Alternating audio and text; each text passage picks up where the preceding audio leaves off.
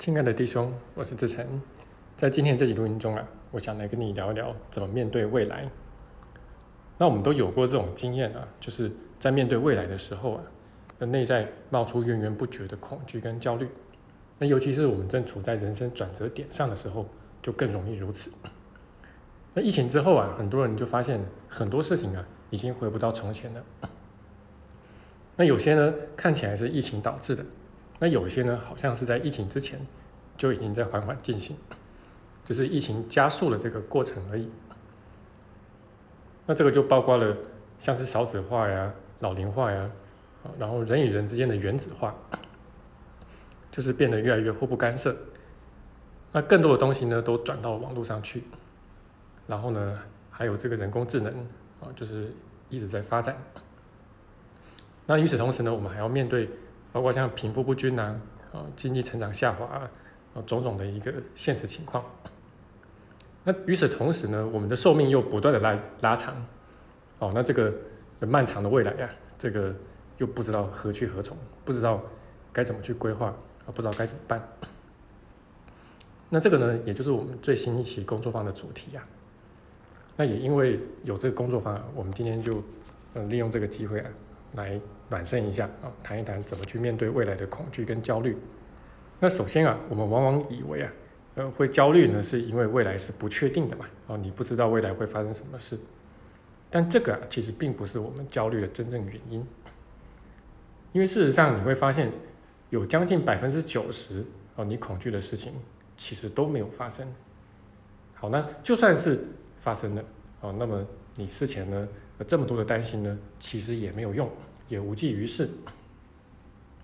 那你说我如果不去担心未来的话，啊，我就不会去未雨绸缪。那当未来发生一些呃比较不好的状况啊，那我就没有办法去应对了。但事实上，呃，你可以去未雨绸缪，那你也可以不恐惧嘛。而且你会发现啊，其实当你内在比较平安的时候啊，你平心静气的去处理一些事情啊，然后去做未来的一些规划的时候啊。这个结果往往也才会好得多，所以一句话，就我们的担心呢，其实是没有必要的，没有好处的，也是没有理由的。好，那这个不确定性呢，并不是这个担心的一个理由。好，那所以我们到底为什么会对未来抱持那么多的焦虑呢？那当我们开始往内去看的时候啊，诶，慢慢的我们就会看到我们内在的一个信念了。我们相信呢，就是在我们之外啊，有一个比我们更大的力量。那这个力量呢，随时可能会伤害到我们。那但是我们会把这个力量投射到很多的地方去。啊，有时候我们觉得那个是国家、是社会，呃，是我们工作的单位，是我们的上级。有时候我们会觉得那个是呃气候啊，比如说现在有所谓的极端气候、气候暖化。那有时候我们觉得那个是病毒。哦，那这个是有时候我们会把这样的一个力量往外投射，那有的时候我们就是觉得这就是一个无以名状啊，就难以去界定的一个力量。那有时候我们会把它称作叫做命运，叫做上天，或者如果你有信宗教的话啊，可能就是你宗教里面的那个神或者上帝。但其实啊，呃，这个外在的力量啊，那我们觉得它好像随时可能会伤害我们的这个力量，其实啊。他是小我眼里的上主，哦，就是那个准备要来追杀我们的那个上主，啊，因为我们认为，啊，我们在上主面前是有罪的，那甚至是我们在他面前犯了滔天的罪，那这个就是奇迹课程的一个核心嘛，啊，四层分裂，哦，那所以呢，呃，你会发现啊，如果你有认真的在学宽恕的话，那那你宽恕久了，宽恕弟兄啊，宽恕自己，那你的这个罪就啊，自我定罪就会逐渐的减少。那同时呢，你对未来的害怕与焦虑啊，呃，也会自然而然的减少。啊，虽然说你都在宽恕呢，就是过去发生的一些事情，啊，别人怎么怎么伤害你，啊，你怎么怎么受害。那但是呢，当你宽恕了过去之后啊，哎，你对未来的恐惧也会同时减少。那道理就是在这个地方。啊，因为我们对未来的恐惧啊，不是因为未来是不确定的，而是因为我们内在相信自己有罪。那这个才是真正的原因啊。那即便未来仍然是不确定的啊，它一定是如此嘛？好，那但是你的恐惧啊，却可以随着宽恕啊，然后这个罪疚的化解而逐渐的减少。那这个是否表示呢？我们就不必或者说不应该去应对未来哦，去为未来做一些计划呢？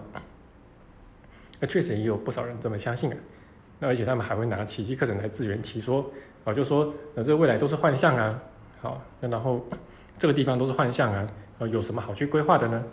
啊，你不是应该要活在当下吗？啊，你一直去想未来干什么呢？那这样的论点呢，就听起来好像对，但其实错啊。而且这里面其实是一种自欺欺人的，因为毕竟我们仍然还活在这个地方嘛，那我们也仍然还有这具身体嘛，那而且我们的灵性层次也还没有我们自认为的那么高嘛，那所以大概我们不太可能在明天就彻底觉醒，然后后天呢就断轮回嘛，那所以呃我们对未来啊呃去做一些合理的规划啊，就其实仍然是需要的。啊，而且是仍然可以去做这样的事情。那在这次的工作坊上面呢，呃，我还会以我自己的情况为例啊，就是具体来跟大家谈一谈啊，就是我是怎么样去规划我的人生的。啊，然后又是怎么样的在呃遇到种种突发状况的时候，呃，可以比较灵活的而且有效的去转弯转变。哦，那这个世界其实变化的蛮快的。那然后。本来这个世界就是不确定的，那所以你一定会常常遇到啊，就是人生需要转弯的时候。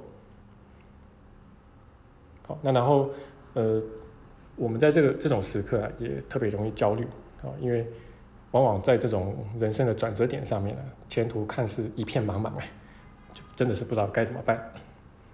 那好在有宽恕啊，那就是说有圣灵，好，那让我们可以有一个呃，有一个可以。